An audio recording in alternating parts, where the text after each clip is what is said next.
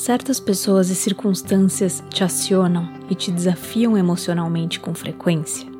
E aí você se vê num modo reativo, com muita raiva, querendo lutar ou fugir, mas não entende muito bem o porquê.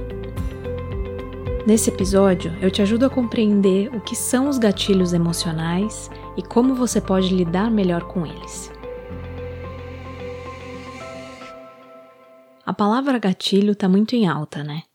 Tem pessoas que falam de gatilho para se referir a alguma coisa que serviu como uma alavanca, algo que as fez avançar na vida e crescer. Aqui eu me refiro a gatilho como algum evento, situação ou pessoa que toca algum ponto sensível teu e te deixa num estado de reatividade emocional extrema. Normalmente com muita raiva, aflição, culpa, ou medo desproporcionais ao que está de fato acontecendo no momento.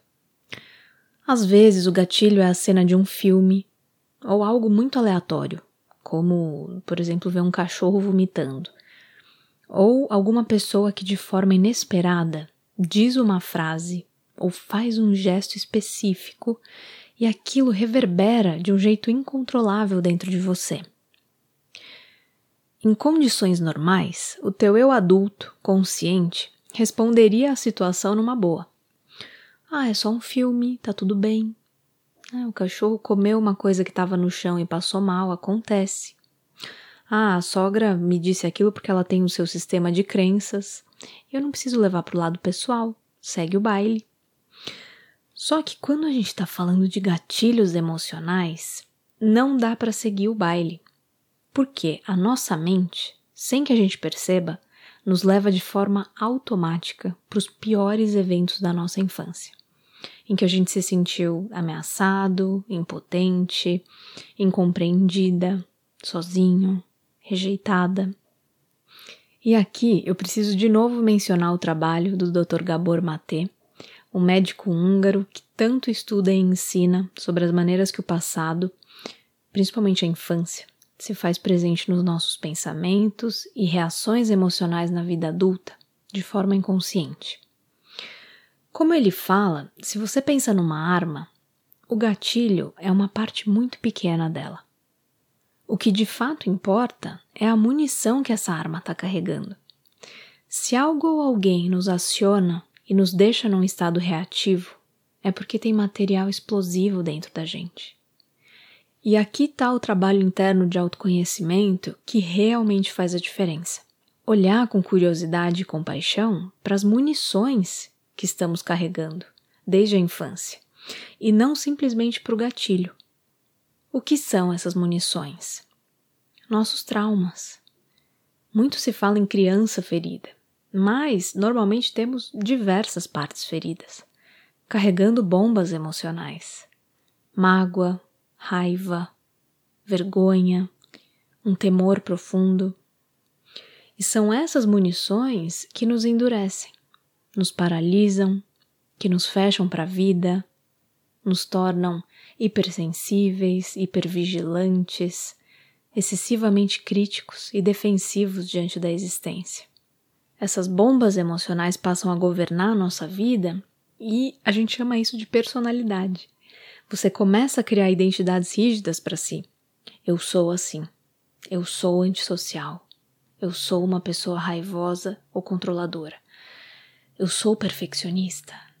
Né? Ou a falar coisas do tipo: ah, melhor se relacionar com cachorro do que com gente. Essa é a frase que eu mais ouço quando eu tô com a minha cachorra. Outro dia, um moço me disse assim: Cachorro é muito melhor que humano, não te apunhala pelas costas. Eu fico triste quando eu escuto isso porque, assim, um ser humano ou alguns seres humanos te machucaram no passado, você não processou isso bem e perdeu a fé na humanidade. E aí fica reproduzindo esse discurso e se fechando cada vez mais para a vida. Só quer conviver com os próprios pets, sendo que somos seres sociais. E a conexão humana é uma das necessidades mais fundamentais para nossa sobrevivência e longevidade.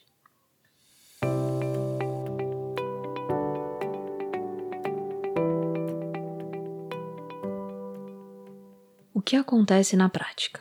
Em vez de olhar para as próprias bombas emocionais, as pessoas gastam muito tempo e energia, às vezes uma encarnação inteira, reclamando das outras pessoas que as engatilham.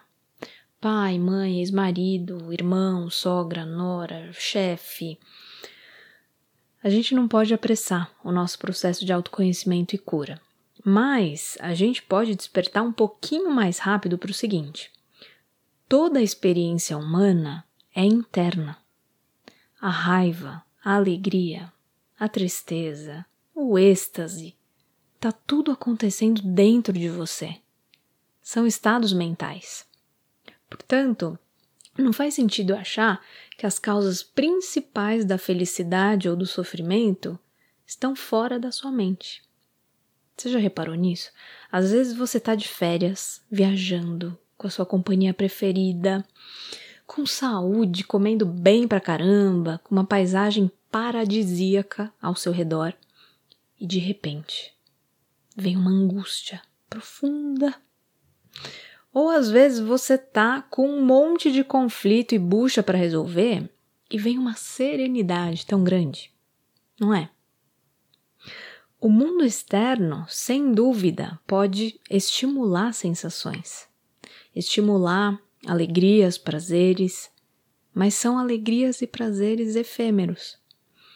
No fundo, nós somos a causa primária do nosso contentamento ou descontentamento. As outras pessoas, as circunstâncias externas, as coisas materiais são causas secundárias. E a felicidade brota e se sustenta quando a gente tem paz interior. Tem pessoas que atingem essa paz meditando com muita consistência. E embora eu acredite que a meditação seja essencial, na minha experiência, é muito difícil ter paz interior sem passar pela cura das nossas feridas mais profundas. Inclusive, eu falei exatamente sobre isso no sexto episódio desse podcast. Até que a gente possa criar uma nova relação com o passado, a gente se mantém refém da nossa própria mente, sofrendo das nossas memórias ou imaginações. E se a gente está com feridas abertas, nós somos acionados o tempo inteiro pelo mundo ao nosso redor. O almoço em família se torna um inferno, o trabalho se torna um lugar hostil, encontrar o vizinho no elevador é um desafio, tudo afeta. E, em vez de reconhecer que tem conteúdos não curados dentro de nós, a gente fica reativo e ainda culpa o outro. Essa pessoa me deu muita raiva. Essa pessoa me deixa ansiosa. Só que aquela pessoa não é a causa da sua dor. Ela é só um gatilho. Gatilho não é a raiz do problema. É algo que gera uma reatividade extrema como um mecanismo protetivo do seu sistema nervoso dizendo: Atenção, que isso aqui lembra alguma coisa que já foi perigosa no passado. Toma cuidado. Só que normalmente você não tem consciência. Você está reagindo não ao que está acontecendo no presente, mas ao que te aconteceu lá atrás, sem perceber.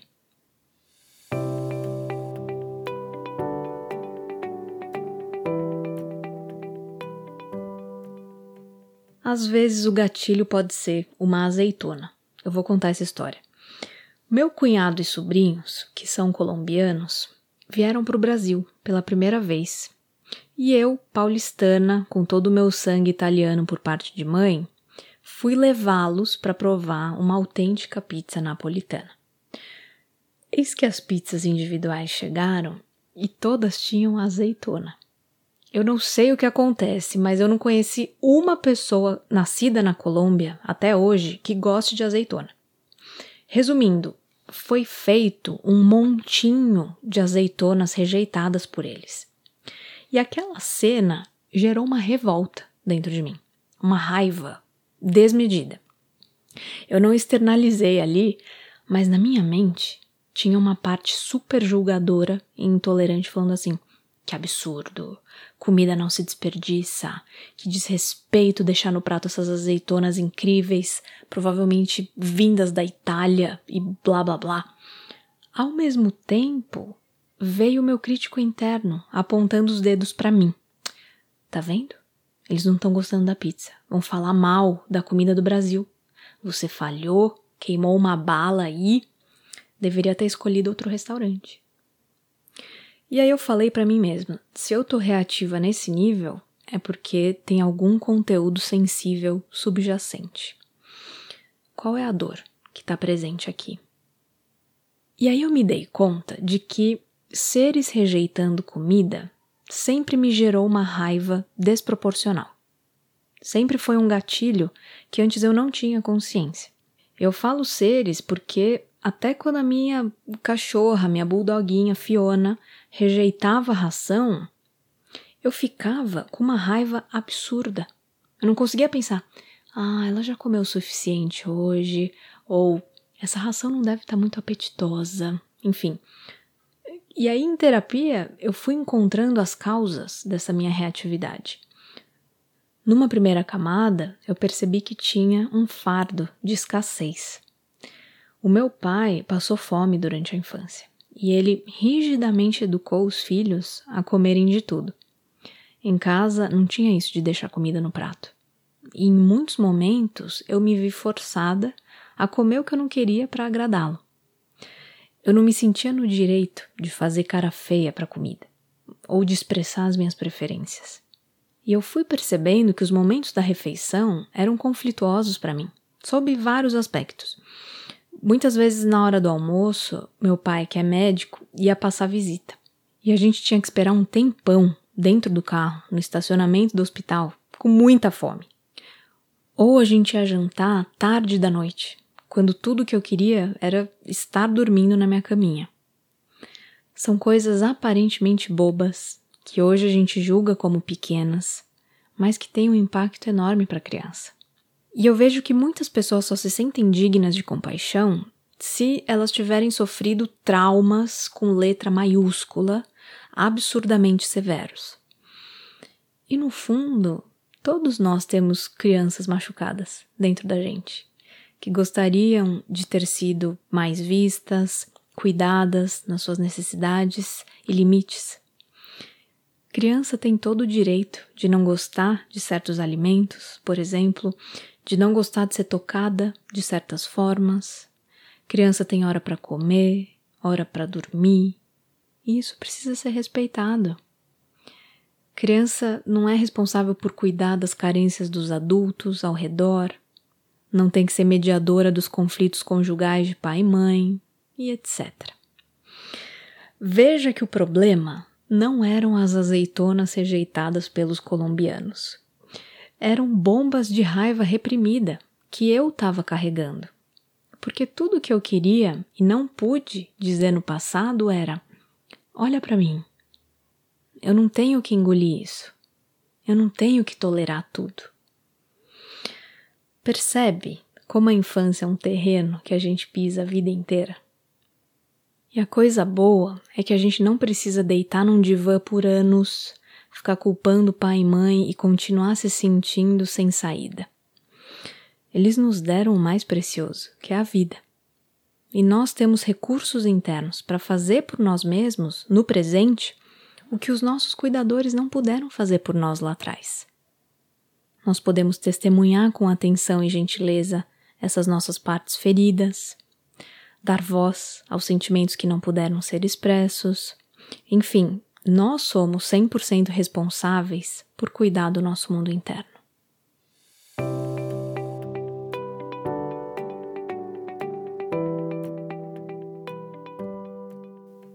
Agora, como você pode trabalhar na prática com os seus gatilhos emocionais? Primeiro, você precisa identificar quais situações ou pessoas que são gatilhos para você.